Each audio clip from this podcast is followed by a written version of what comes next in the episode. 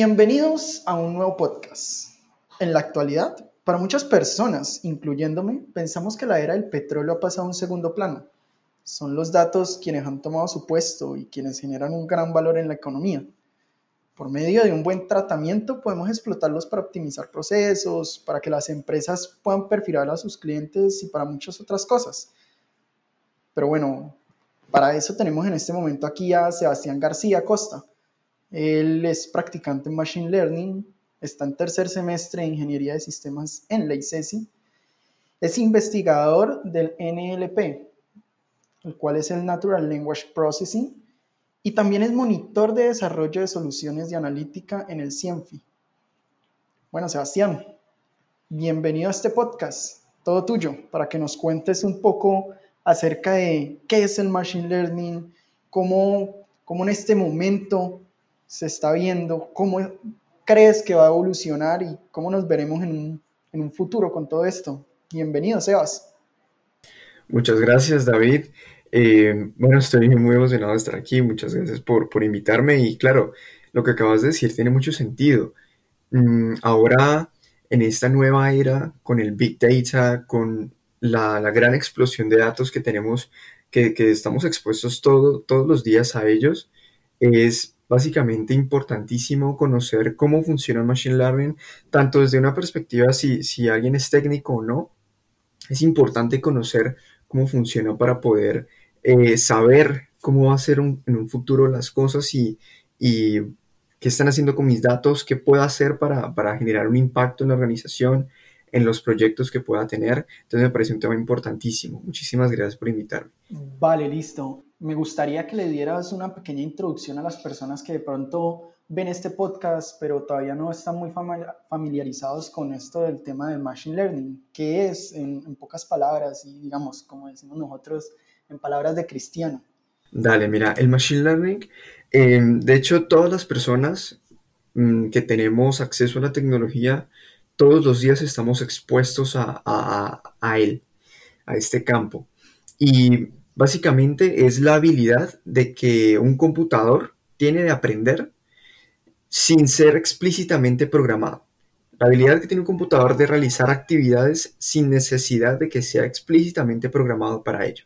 Y realmente el Machine Learning es un concepto que, nació desde, desde los años 50 eh, con Alan Turing y con otros, con otros investigadores en el campo y ha evolucionado de una forma súper explosiva en los últimos cinco años. Luego vamos a ver qué es, cuáles son los factores que permitieron que, que, esa explosión sucediera. Sin embargo, quédense con, la, con esa idea y que de hecho es muy general y por eso es que ha permitido que, que, tenga tanta aplicación en diferentes campos.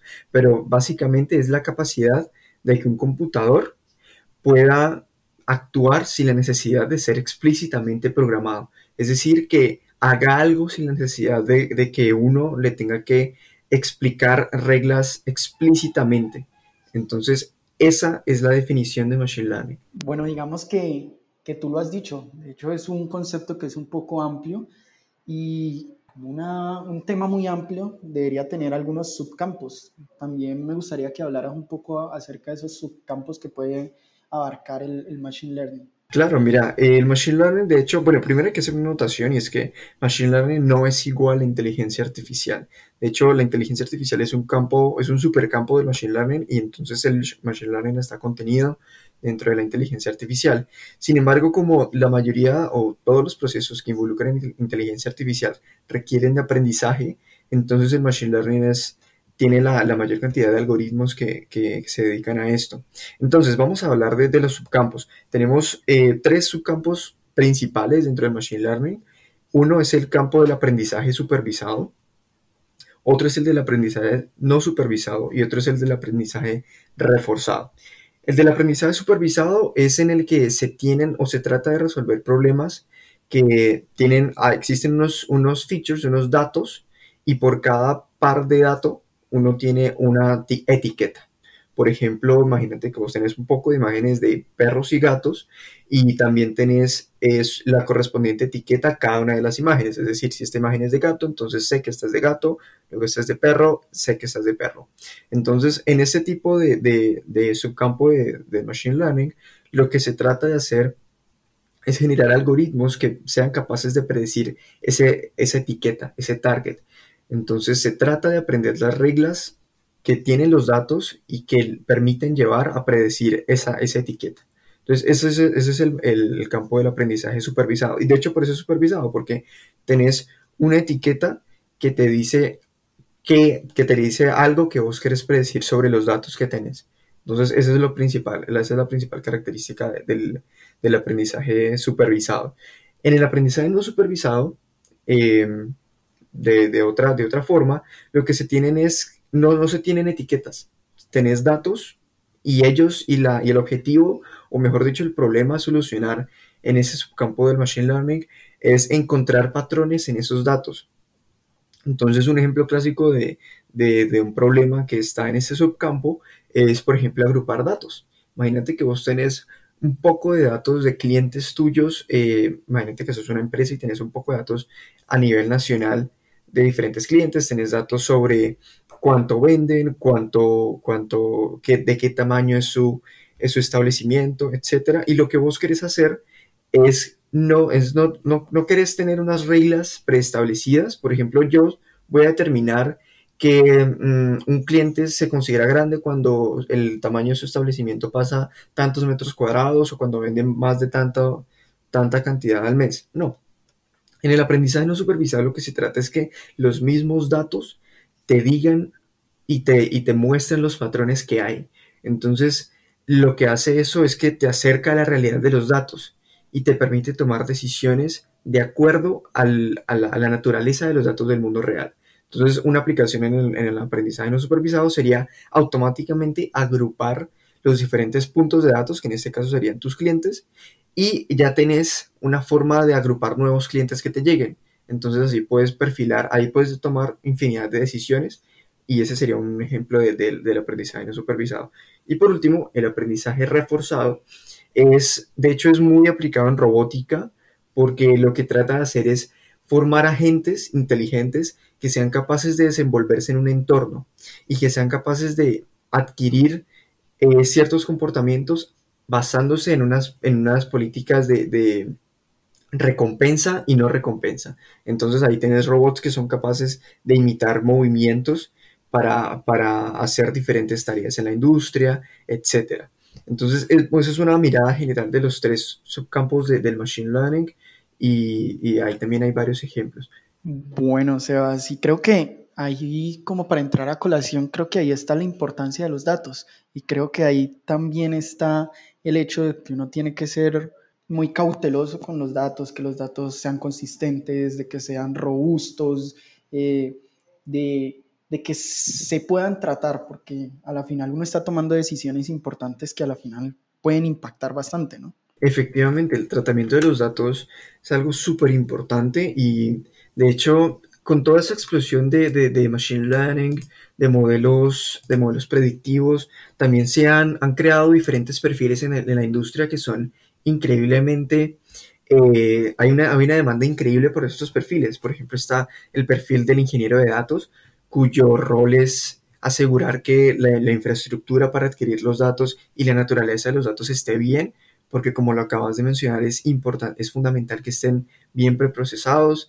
Está el perfil del científico de datos, que debe saber de Machine Learning, pero también debe saber de la lógica del negocio y de, y de tratar con datos también. Entonces, gracias a toda esa explosión de los, de, del Big Data, del Machine Learning y, la, y de la, del incremento en la capacidad computacional, es que se han creado diferentes perfiles que no te imaginas la, la, la demanda que hay eh, hoy en día por ellos. Entonces es algo, tenés razón, es súper importante poder lidiar bien con los datos porque va a impactar muchísimo en el rendimiento de estos, de estos modelos, que a fin de cuentas los usamos todos, todos los días. Bueno, Sebas, quiero que nos cuentes acerca un poco de cómo ha evolucionado todo este tema del Machine Learning. Sabemos que antes esto era un poco más predictivo, que uno tenía ciertas reglas y según ellos uno se basaba para, para la toma de decisiones y esto ya ha evolucionado un poco. Quiero que nos cuentes un poco acerca de ese cambio de paradigma que se ha venido teniendo.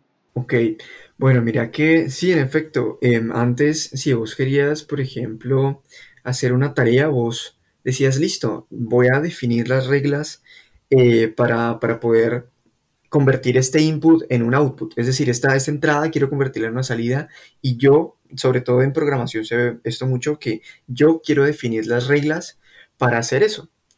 Y en algunos, en algunos tipos de problemas es, es viable, sin embargo, cuando nos centramos en problemas como reconocimiento de imágenes, clasificación de objetos, eh, problemas que, cuyo, cuya naturaleza no es, eh, no es tan sencilla como para que uno se ponga a, explicitar y a programar directamente las reglas, es necesario entonces otro paradigma. Y ese es el paradigma que, que ha dado el Machine Learning. Resulta que con esta capacidad de aprender es tan flexible y se puede aplicar a tantos campos que ahora el paradigma es que vos tenés tus datos, em, los datos que representan un problema, vos querés, vos querés eh, llegar a, solucionar un problema en el mundo real y tenés datos para ello. Entonces, basándote vos en esos datos, vas a hacer un algoritmo y vas a implementar un algoritmo de Machine Learning que como resultado no te va a dar necesariamente eh, el, output. Bueno, de hecho lo hace. Sin embargo, lo más importante que, te da como salida son las reglas. Esas reglas que no, ya no es necesario que vos mismo las implementes, sino que a través de este proceso y de cómo funcionan estos algoritmos, te dan unas reglas que te dicen algo sobre los datos y esas reglas son extensibles a otras instancias de un mismo problema. Entonces, ya poniendo esto en contexto, imagínate que vos tenés otra vez las imágenes de perros y gatos. Entonces, si vos tuvieras que hacer esto eh, por vos mismo, sería muy difícil. Sería, tendrías que lidiar con unas reglas preestablecidas por vos y esto no, no, no garantizaría un buen rendimiento. Sin embargo, con un algoritmo de Machine Learning, con redes neuronales, etcétera, lo que tenés es un framework. Tenés una, una garantía de que los algoritmos van a ser capaces de optimizar algo que vos, que vos vas, a, vas a, decir. Entonces vos querés minimizar la, el, el error de predecir si una imagen de un perro, si una imagen es de un perro o un gato. Entonces, lo que hacen al final estos algoritmos es que aprenden a reconocer, aprenden patrones de los datos y esas, basándose en esos patrones, hacen reglas que luego vos puedes utilizar para, por ejemplo, predecir en otras imágenes de gatos y de perros que no han sido vistas por el modelo. Entonces, ese es el poder y ese es el cambio de paradigma que, ha, que ha dado el Machine Learning y por eso es que ha estado, se puede aplicar en diferentes campos, en la medicina, en la industria farmacéutica, etcétera. Pero ese, ese es lo más importante. Bueno, creo que este tema de lo del machine learning, todo el tema de, de esta parte de la inteligencia artificial es un tema que que lleva muy poco tiempo y aún así tiende a ser un poco robusto. Para ti, ¿cuál es esa razón de por qué no se desarrolló antes? ¿Por qué no se desarrolló antes? Mira que desde, la, desde los años 50, 50, 60, de hecho, en el campo de la investigación, yo diría que no se desarrolló antes en, en la industria o, tan, yo diría, tan, tan a manos del usuario.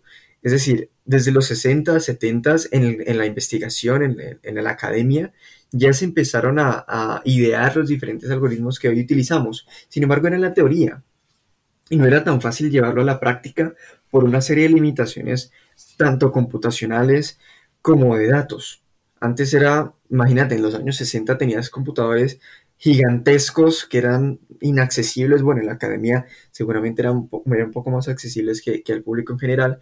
Sin embargo, tampoco tenías esa disponibilidad tan tan grande de datos que tenemos hoy, que son necesarias para, poder llevar a cabo estos algoritmos. Sin embargo, estaba la teoría, y es que con la teoría que, desde esos años se, empezó a idear por diferentes, por, diferentes investigadores, luego se llegó a que, a que luego llegamos hasta ahora, donde decimos, listo, tenemos la capacidad computacional, tenemos una cantidad inmensa de datos y también, también tenemos la teoría que de hecho es, se ideó hace muchísimo tiempo, entonces apliquémoslo.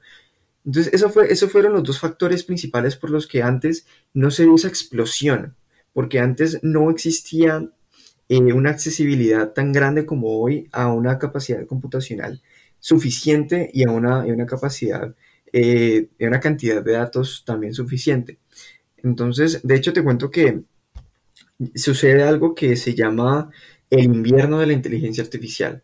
Sucede, sucedió en los años 70 y es que se produjo una, serie, una, una especie de decepción en la comunidad sobre las expectativas que se tenían con, con esos algoritmos y con, con, con, inteligencia artificial, sobre todo redes neuronales, porque no se podían llevar a la práctica. Entonces sucedía una, una especie de decepción. Y, por ejemplo, te cuento que eh, este concepto de redes neuronales surgió en los años 70, 60 y se vio que no se podía llegar a un algoritmo concreto para poder optimizar eh, eh, estos modelos. Y en todo este contexto, desde los años 70 se, empezó a, tener este invierno de la inteligencia artificial. De hecho, en las empresas, cuando, cuando un producto estaba basado en inteligencia artificial, no se podía casi que ni decir porque ahuyentaba a los inversores. Entonces estaba esta atmósfera de que eh, no era, no era eh, práctico, que se quedaba en la teoría. Sin embargo, después con otros, con otros hallazgos en investigaciones y con la, y con la capacidad computacional que fue incrementando, eh, sucedió esta explosión que estamos viviendo ahora. Entonces, eh, básicamente esos son los dos factores que, que, por los cuales antes no se dio y por los cuales hoy sí estamos viendo esa explosión en este campo. Tú lo has dicho, en una línea de tiempo esto terminó siendo la revolución del machine learning. Ahora me gustaría saber en este momento para ti, ¿cuál es la importancia que tiene en la sociedad, ya sea a nivel de investigación, a nivel de empresas? O sea, es muy importante y eso lo dejamos como hace. Sabemos que es importante, pero ¿cómo se está viendo ahorita en la actualidad? Vale, yo creo que lo más importante es que tenemos que verlos desde dos perspectivas, desde, el, desde la investigación y desde la industria. Desde la investigación me parece que es fundamental porque como te había dicho antes, el Machine Learning provee un framework, una forma de trabajar que es increíblemente aplicable a diferentes dominios. Entonces vemos que em, de repente Google ha sacado una, un modelo que es capaz de predecir con 99% de precisión y hasta en menos de un segundo cuando, cuando em, la toma de, una muestra eh, dice de, de, por ejemplo, piel, eh, puede contener o no células cancerígenas o por ejemplo, desde otro lado, que ahora es capaz de generar cuadros de arte eh, como, si, como si lo hubiera pintado, por ejemplo, Van Gogh, al estilo de otros pintores famosos, o que, en, fin, en el campo de la investigación me parece que es fundamental porque ha dado y ha posibilitado la explosión en, en otros campos, en el desarrollo de otros campos, por, dado por ese framework que es tan flexible, porque si vos te pones a pensar, vos clasificar, eh, predecir es algo realmente fundamental del conocimiento humano que es necesario en la investigación. Entonces, si, si se es capaz de generar estas, estos procesos de una forma mucho más fácil y teniendo los datos adecuados, entonces eso facilita muchísimo la investigación de diferentes fenómenos en el mundo real. Entonces, por un lado, yo diría que eso es lo, lo importante en la investigación. Y de hecho, el, eh, la industria va de mano con la investigación porque en la industria se aplican los conceptos que, que previamente se han estudiado en, en, la academia y en la, y, en la, y en la investigación. Entonces, en la industria yo creo que lo importante es, viene también relacionado con la, con la privacidad de los datos, con, que, con el uso que se le den y también con, con la intención con, los que, con la que se hacen esos algoritmos. Eh, de repente tenemos ejemplos desdeñables de gobiernos autoritarios que ven en, la, en el machine learning el potencial de automatizar una serie de discriminación. Por ejemplo, te voy a mencionar el caso de China, que utiliza eh, inteligencia artificial y, reconocimiento de patrones para, para eh, determinar si una persona es parte de una, de una minoría étnica y si es así, entonces automatizan una serie de procesos que, que básicamente discriminen a estas personas. Entonces, me parece que es fundamental desde la industria y desde la sociedad tener una conciencia de cuál es el alcance de esos algoritmos, cuál es el alcance y cuál es la, cuáles son los datos necesarios para que un algoritmo pueda ir sin, pueda, pueda correr, y pueda aplicarse en la sociedad sin que tenga daños colaterales. Te voy a mencionar otro caso. Mira, en Amazon tenían un sistema eh, que utilizaba Machine Learning para automatizar procesos de selección de personal. Sin embargo, porque los datos que estaban, que, usaron y de la realidad estaban sesgados en que pues se contrataban más a hombres que a mujeres, entonces este sistema también hacía eso. Favorecía a los hombres a la hora de, de seleccionar el personal y a las mujeres no. Entonces, esta naturaleza de los datos me parece que es importante que todas las personas las, tengan presentes y qué hacen con sus datos, cuál es la privacidad de sus datos y cuál, cuáles de sus datos quisieran o no que fueran parte de, de, que fueran usados para entrenar modelos que luego van a ser utilizados en la sociedad. Entonces, esa, eso me parece que son los dos principales aspectos de, del machine learning en la sociedad. Bueno, tú lo has dicho. Yo creo que sin lugar a duda esto es algo que está revolucionando y también tiene que ir muy de la mano con, con la ética. No solamente las personas son un dataset y, se pueden tratar como ello. Bueno, Sebas, creo que hemos hablado del pasado del machine learning, de la actualidad del machine learning, pero, pero es un momento para hablar del futuro. Para ti, ¿qué crees que va a ser lo que se viene en todo este tema del machine learning, de la analítica de datos, de la inteligencia artificial? Muy buena pregunta, mira. De hecho, justamente hace dos meses, OpenAI, para, bueno, OpenAI es una empresa fundada por, por Elon Musk, eh, quien es sin ánimo de lucro y a lo que se dedica es a hacer investigación en inteligencia artificial. Y ellos tienen un modelo de lenguaje que se llama GPT.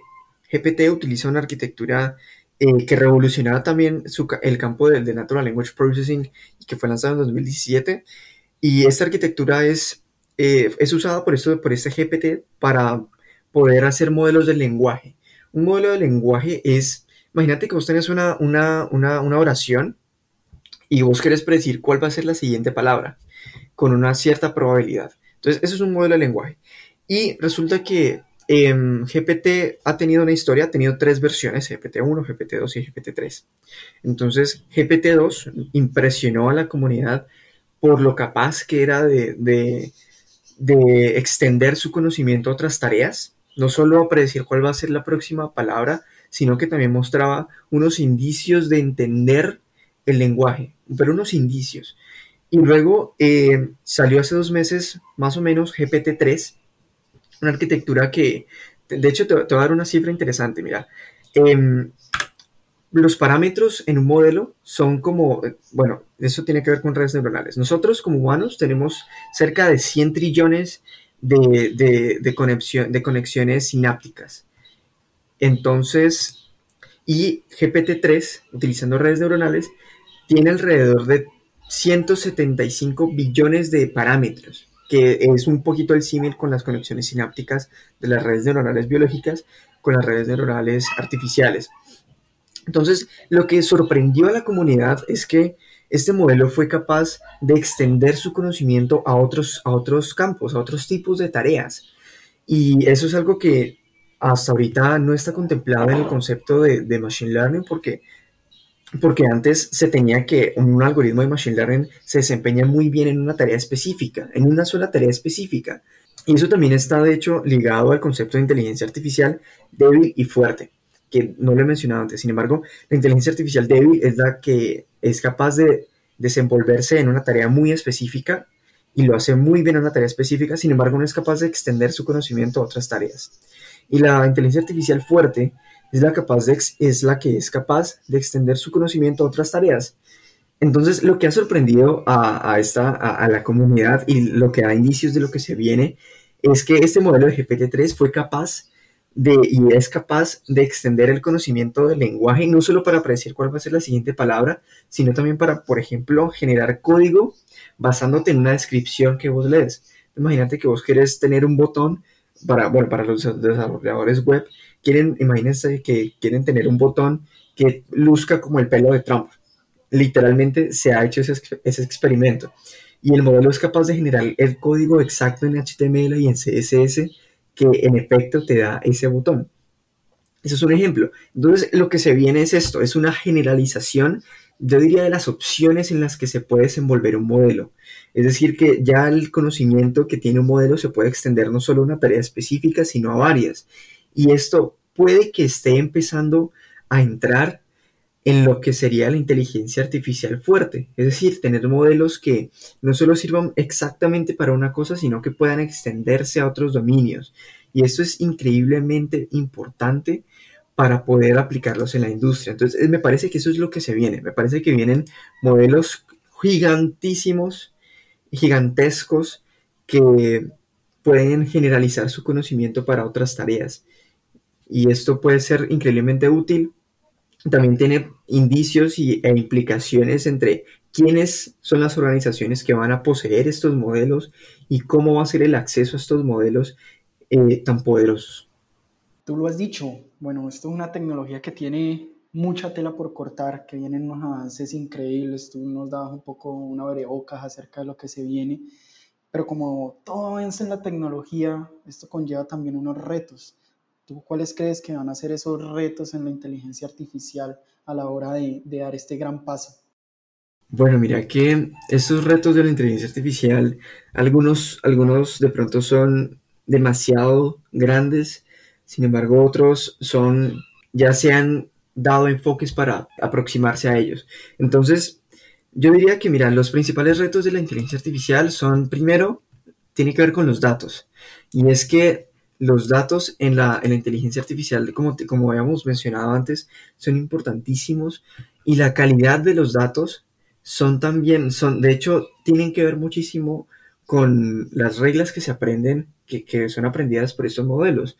Entonces me parece que de los retos más importantes es tener una conciencia de datos, es generar unas prácticas en la industria y en la investigación que aseguren que los datos que se van a utilizar son aptos. Te doy un ejemplo, mira que eh, de hecho también eso está en el campo del Natural Language Processing. En el 2017 más o menos surgió una técnica que permitía tener representaciones vectoriales de palabras. Entonces imagínate que vos tenías la palabra rey y tenías 300 dimensiones. Entonces, cada una de esas dimensiones representaba algo de esa palabra. Entonces, por ejemplo, imagínate que la primera dimensión de esa palabra eh, significaba realeza, tenía que ver con la realeza. Entonces, la palabra rey tenía en la, en la primera componente de ese vector tenía un, un valor alto. Y así, y así sucesivamente con el resto de dimensiones. Entonces, eso se llama word embeddings. Y lo que se llegó a saber es que mm, con los datos que se habían utilizado, que de hecho provenían de Internet, eh, la inteligencia artificial básicamente había aprendido a decir que un hombre es a una mujer como un programador a una ama de casa. Entonces, lo, que, se vio entonces en ese, en ese momento fue que la naturaleza de los datos, si queremos la naturaleza de las reglas que se aprenden por estos modelos, tiene que ver directamente con la naturaleza de los datos. Entonces, si tenemos datos en donde exista la discriminación de género, por ejemplo, muy probablemente las reglas que se aprenden con un modelo que haya sido entrenado con estos datos van a tener, van a heredar esa característica. Y luego, algo muy interesante que surgió en la, en la comunidad de investigación es que se idearon otras técnicas para poder hacer para poder quitar ese sesgo contra el género, en este caso de los, de los, de los embeddings. Entonces, como te digo, ese es uno de los retos más importantes. La habilidad y la conciencia de tener datos eh, de tal forma que no vayan a generar ningún tipo de sesgo en los, en los modelos que vamos a utilizar en la vida real, que vamos a utilizar en la sociedad. Otro ejemplo es que en Estados Unidos la policía está utilizando eh, modelos para poder para tener un indicio de la del nivel de criminalidad de ciertas de las personas. Y lo que sucedió fue que este modelo tenía un sesgo en contra de las personas afroamericanas. Y eso tiene que ver con los datos, con la naturaleza de los datos. Entonces, ese es uno de los retos más importantes, si no el más importante que, tiene la, inteligencia artificial. Em, otro también relacionado con los datos es la, la cantidad de datos necesaria para poder tener un buen modelo últimamente han surgido tendencias que están lidiando con este reto, que mezclan un poco el campo del, aprendizaje supervisado y no supervisado. Entonces vos, tenés, vos puedes tener poquitas imágenes, por ejemplo, y a través de esas poquitas imágenes, imagínate que sean el retrato de, de, de, la Mona Lisa, por ejemplo. Tenés diferentes, poquitas imágenes de la Mona Lisa y con solo esas poquitas imágenes puedes hacer que un modelo te, te simule una un video de la Mona Lisa hablando. Entonces, ese es, otro reto también interesante que tiene la inteligencia artificial y es capaz de generar, de generar estas reglas a partir de datos no necesariamente cuantiosos, Sin embargo, bueno, depende del, caso, del caso de uso, puede necesitar más o menos datos. Sin embargo, eso es otro problema.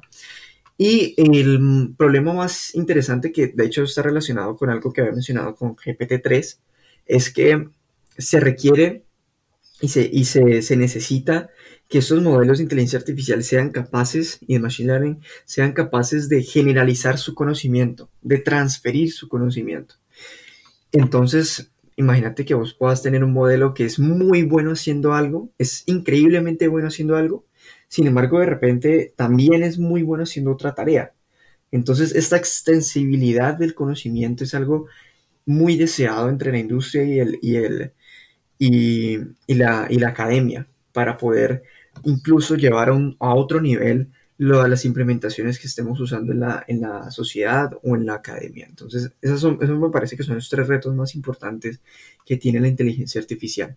Bueno, Sebas, creo que aquí hemos dado como un big picture de todo esto, de lo del machine learning. Se han tratado temas que, que son de actualidad, que sabemos que ya hemos hablado de la importancia de los ingenieros de datos en este momento, los analistas, cómo, cómo está viendo eh, el mundo, el boom de, de, todo esto de la inteligencia artificial y lo del machine learning, pero también muchos de los oyentes, digamos que estoy seguro que van a quedar con esas, con esas ganas de seguir aprendiendo acerca del tema de machine learning y, y quien quita en un futuro llegar a ser un analista de datos, un ingeniero de datos como, como veníamos hablando, el cual es un cargo que es muy bien remunerado. Entonces, desde tu experiencia, Sebas, que, que es bastante, ¿dónde, ¿dónde recomiendas a estas personas que puedan ahondar un poco más en el tema, que se preparen de, de una mejor forma y, que sigan en este, en este camino de, de, los datos?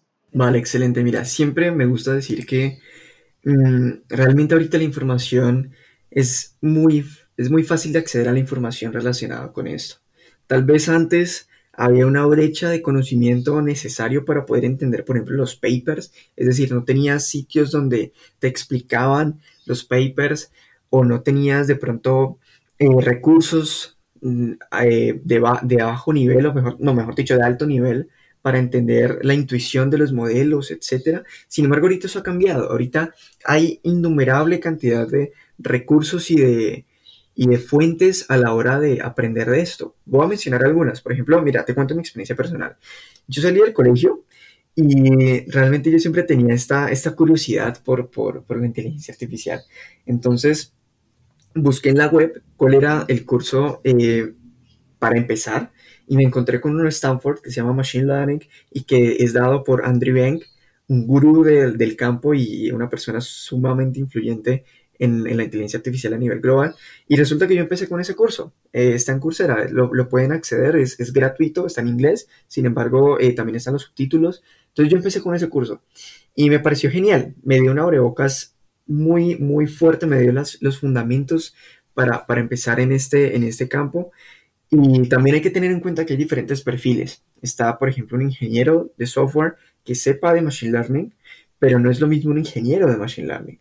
Y no, tampoco es lo mismo un científico de datos y tampoco es lo mismo un investigador. Entonces, lo primero sería definir qué perfil quiero. Si, por ejemplo, yo quiero ser un, un investigador en, en, inteligencia artificial y en deep learning, necesitaría unas bases matemáticas sumamente fuertes.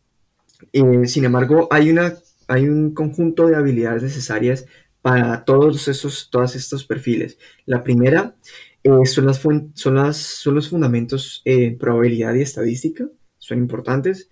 Segundo, eh, también en esto de matemáticas está lo de álgebra lineal, también es una base fundamental, y el cálculo, porque muchos algoritmos hacen optimización de, de, funciones. Entonces, yo diría que esos tres son en el campo de la matemática, sin embargo, también se requieren habilidades de, de, de código, poder programar, y también se requieren habilidades de, lógica de negocio. Entonces, con, esta, con, este conjunto de habilidades que se pueden adquirir, no necesariamente tienen que, ser, eh, tienen que estar contextualizadas en, en, Machine Learning y, en este campo, pero se pueden adquirir fácilmente.